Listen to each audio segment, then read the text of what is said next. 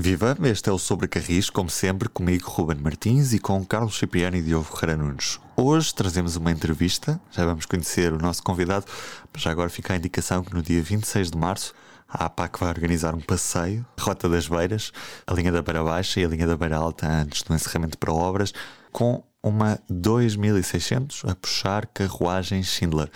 Um evento único que já está esgotado mas no site caminhosdeferro.pt estão lá todos os horários para quem quiser fotografar ou acompanhar a viagem, mas já do lado fora do comboio. Vamos à entrevista. Connosco à conversa neste episódio hoje, o presidente da APAC, da Associação Portuguesa dos Amigos dos Caminhos de Ferro, é António Brancanes, a quem muito agradecemos a presença aqui neste episódio do Sobre Carris. António, o que é que afinal é, é a APAC? Para que é que serve esta associação? Olá, viva! Muito obrigado antes de mais pelo vosso uh, convite. É com muito gosto que estou aqui a partilhar estes momentos convosco. Ora bom, o que é a PAC? A PAC é uma associação de, uh, dos Amigos dos Caminhos de Ferro. Uh, Trata-se da mais antiga associação em Portugal dedicada a esta temática da ferrovia e é também ainda hoje aquela que tem o maior número de associados e maior representatividade neste setor tão importante e uh, cuja atualidade neste momento tem estado mais presente no nosso cotidiano. Já agora estamos a falar de quantos associados, António? Estamos a falar de cerca de 1550 associados. E que tipo de atividades faz a APAC ao longo do ano? Bom, estes últimos dois anos não foram infelizmente exemplo para ninguém. Uh, mas a APAC, uh, ao longo do ano uh, e antes do período da pandemia, desenvolve um conjunto de atividades regulares que vão desde a abertura da sua sede ao convívio, a todos os associados e também a todos aqueles que sejam amigos dos caminhos de ferro sem serem necessariamente nossos associados, são sempre bem-vindos à nossa sede.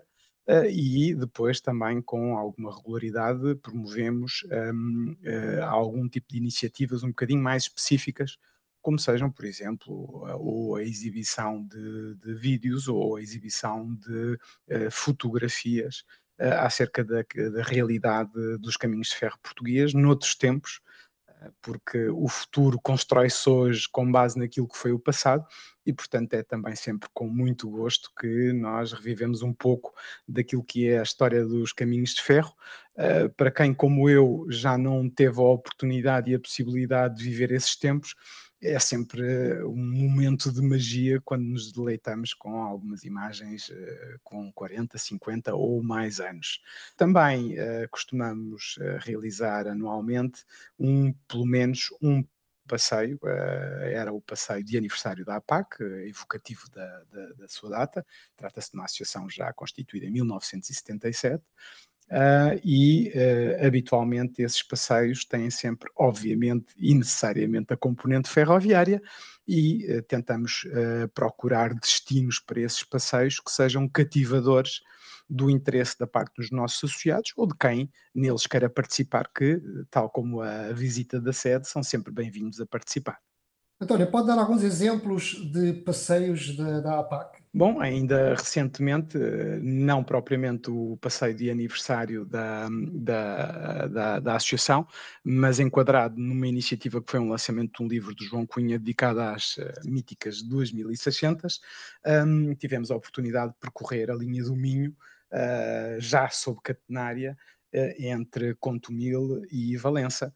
Uh, foi uma boa oportunidade não só para recuperarmos o convívio entre todos, que estava suspenso, infelizmente, por motivos de força maior, um, mas também uma oportunidade de conhecermos esta nova realidade da, da linha do Minho.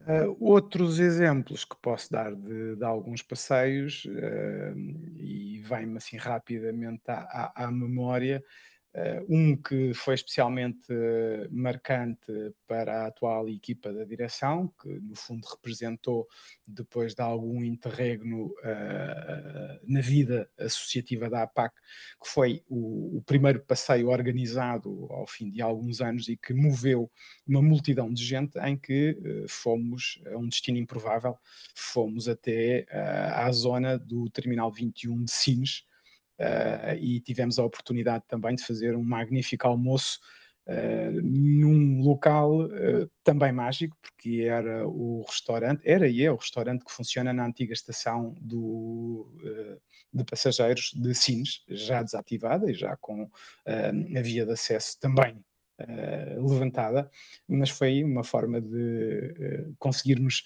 um, ir a um destino muito improvável uh, sem perdermos a oportunidade de voltar àquele que era o ponto de embarque dos passageiros Uh, enquanto a, a, aquela linha teve serviço de passageiros.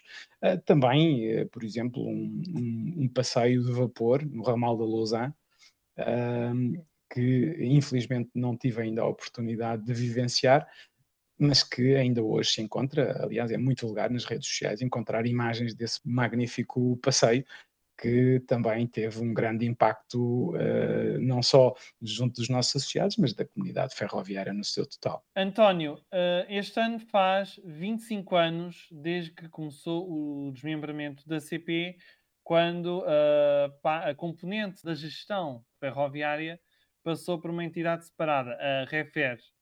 Passados 25 anos, normalmente estas datas servem para fazer balanços. O que é que balanço é que a APAC faz? Chegou a hora de voltar a reunir, deixar como está ou é possível uma terceira via? Bom, ehm, essa, essa é uma pergunta para a qual a nossa posição tem sido muito clara já há algum tempo.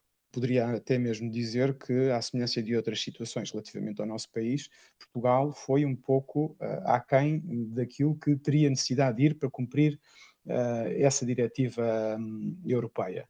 Uh, podia ter sido criada uma uh, situação uh, à semelhança daquilo que foi feito, por exemplo, na Alemanha ou em França, em que foi criada uma SGPS, uma empresa de cúpula que reúne por baixo de si a gestão da infraestrutura, uma empresa dedicada à gestão de infraestrutura, portanto, cumprindo aquilo que eram os princípios da tal diretiva europeia que impunha a segregação entre a operação e a infraestrutura, e uh, a criação de uma uh, empresa de operação, porque, como uh, todos temos presentes, na altura ainda não estava sequer liberalizado o mercado, nomeadamente no transporte de passageiros.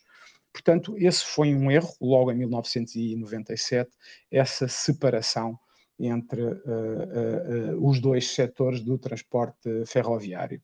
Mais tarde, voltou-se a agravar ainda pouco mais esse erro, com a inclusão da REFER na infraestruturas, na atual infraestruturas de Portugal, porque estamos a falar uh, de uma estrutura que existiu sobre diversos nomes ao longo dos tempos e que fazia a gestão e o planeamento do Alcatrão, da, da, da rodovia, que é uma realidade a todos os níveis diferente, eh, eu diria quase mesmo diametralmente oposta daquilo que é a realidade e as necessidades do setor ferroviário. E, pese embora o fator relevante ou que fundamentou esta junção da ferrovia com a rodovia tenha sido a de potenciar economias de escala, passados já também uh, muitos anos sobre essa junção, não se vê qualquer mais-valia, nem do ponto de vista financeiro, nem do ponto de vista operacional, nem do ponto de vista da segurança, relativamente à utilidade uh, ou à bonomia de junção destas duas entidades. António, a APAC constitui de alguma forma uma opinião pública esclarecida sobre o setor ferroviário, ou seja, os seus sócios constituem uma massa crítica bastante forte, com todo o conhecimento que têm uh, sobre o setor.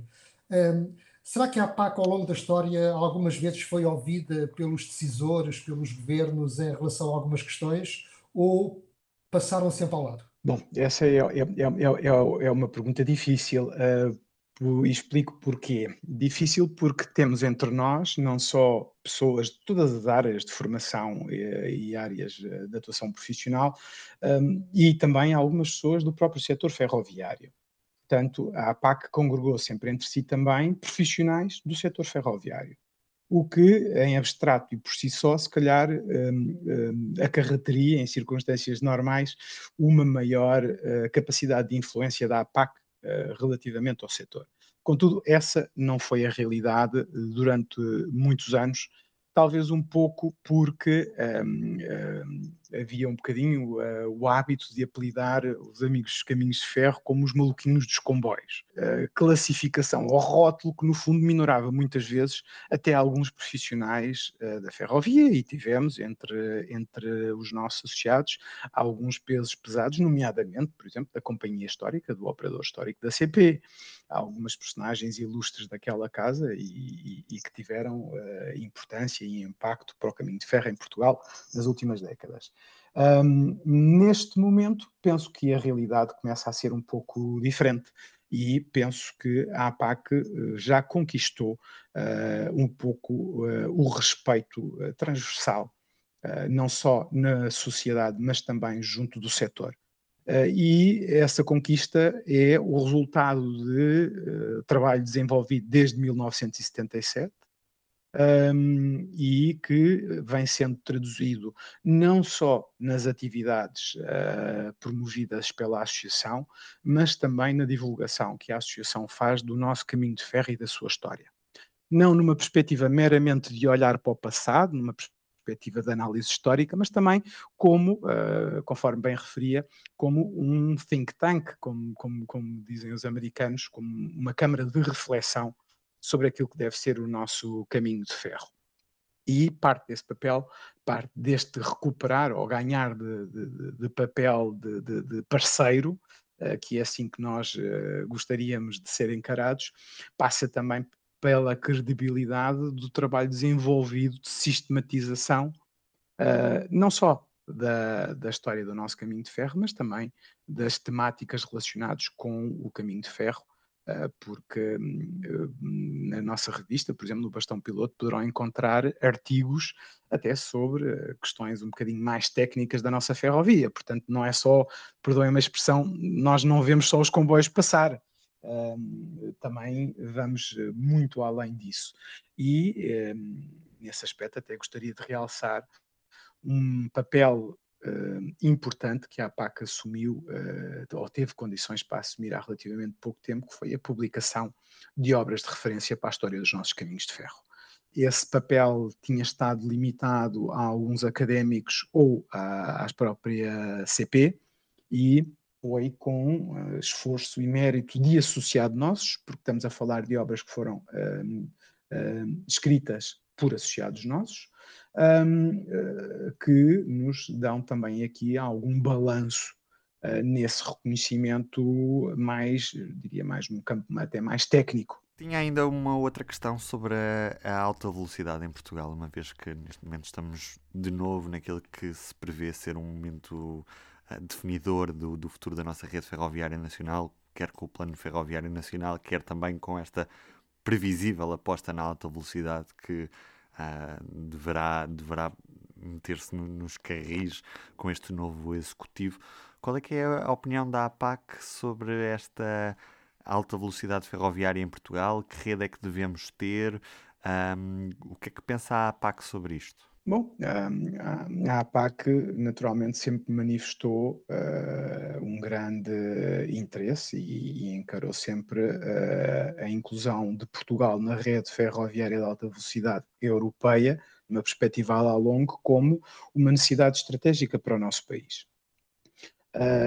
esta realidade torna-se especialmente pertinente quando nós olhamos para as necessidades de diminuição das emissões de CO2 para a atmosfera, a famosa onda verde que vem impor tetos de emissões aos países e não podemos nunca deixar de ter presentes que a alta velocidade é um transporte que é altamente competitivo com o transporte aéreo dentro de um determinado uh, limite de distância. Uh, portanto, na curta e na média distância, a ferrovia, a alta velocidade, é claramente uma opção mais racional e mais amiga do ambiente do que a aviação. E uh, uh, nesta perspectiva, para nós estratégico para Portugal, obviamente, a inclusão. É certo que Portugal é um país periférico, mas numa rede europeia de alta velocidade.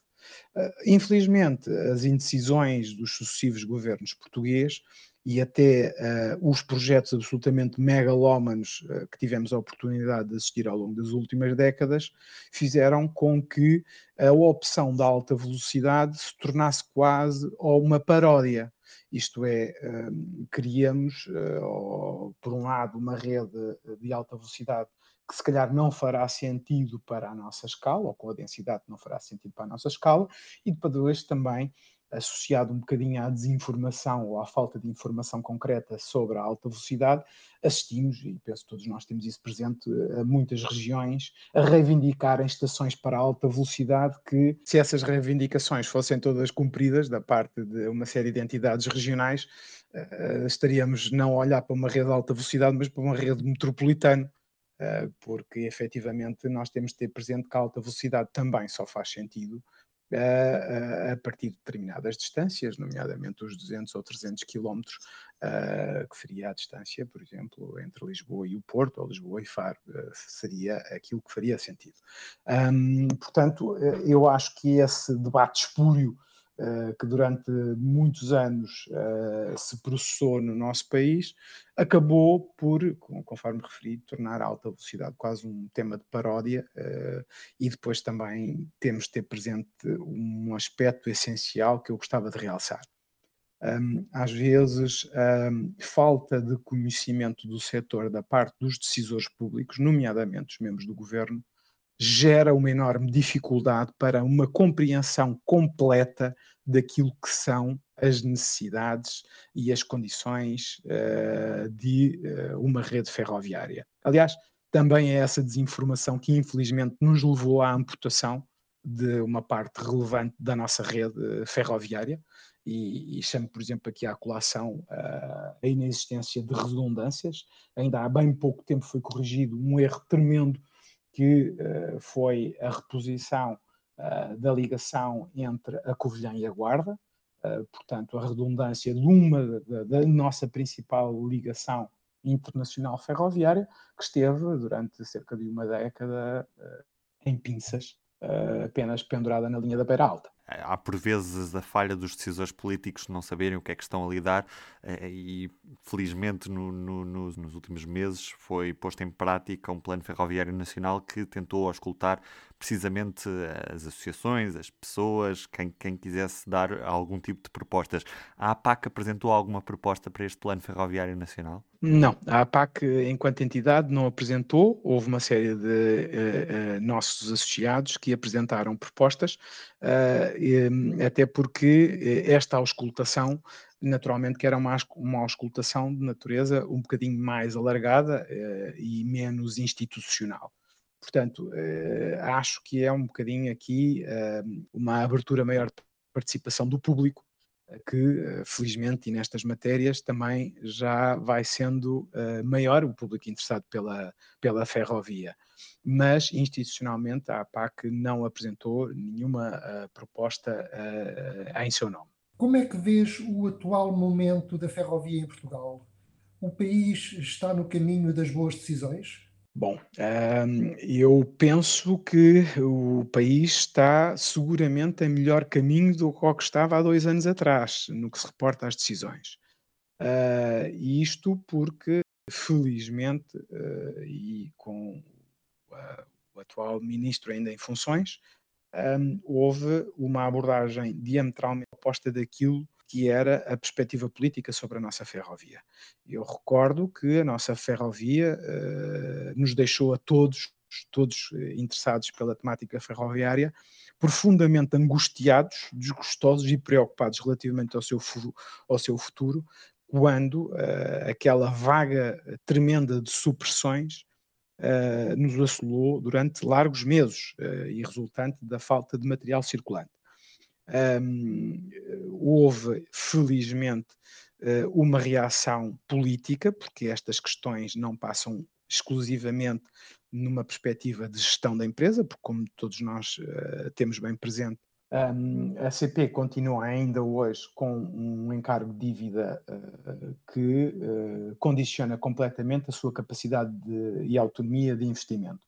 E, nesse sentido, era importante efetivamente ser realizado o seu saneamento também para lhe uh, poder um, conferido melhores condições para um mercado que, nomeadamente no que se reporta à, abertura do setor à concorrência, uh, poderá uh, configurar-se com uma realidade diferente com a entrada de novos operadores. Portanto, uh, se queremos que uma empresa com mais de 150 anos de história um, continue em forma, uh, os governos terão necessariamente de olhar para ela e resolver o problema da sua dívida. Até porque, como nós sabemos, parte dessa dívida era uma dívida absolutamente injusta.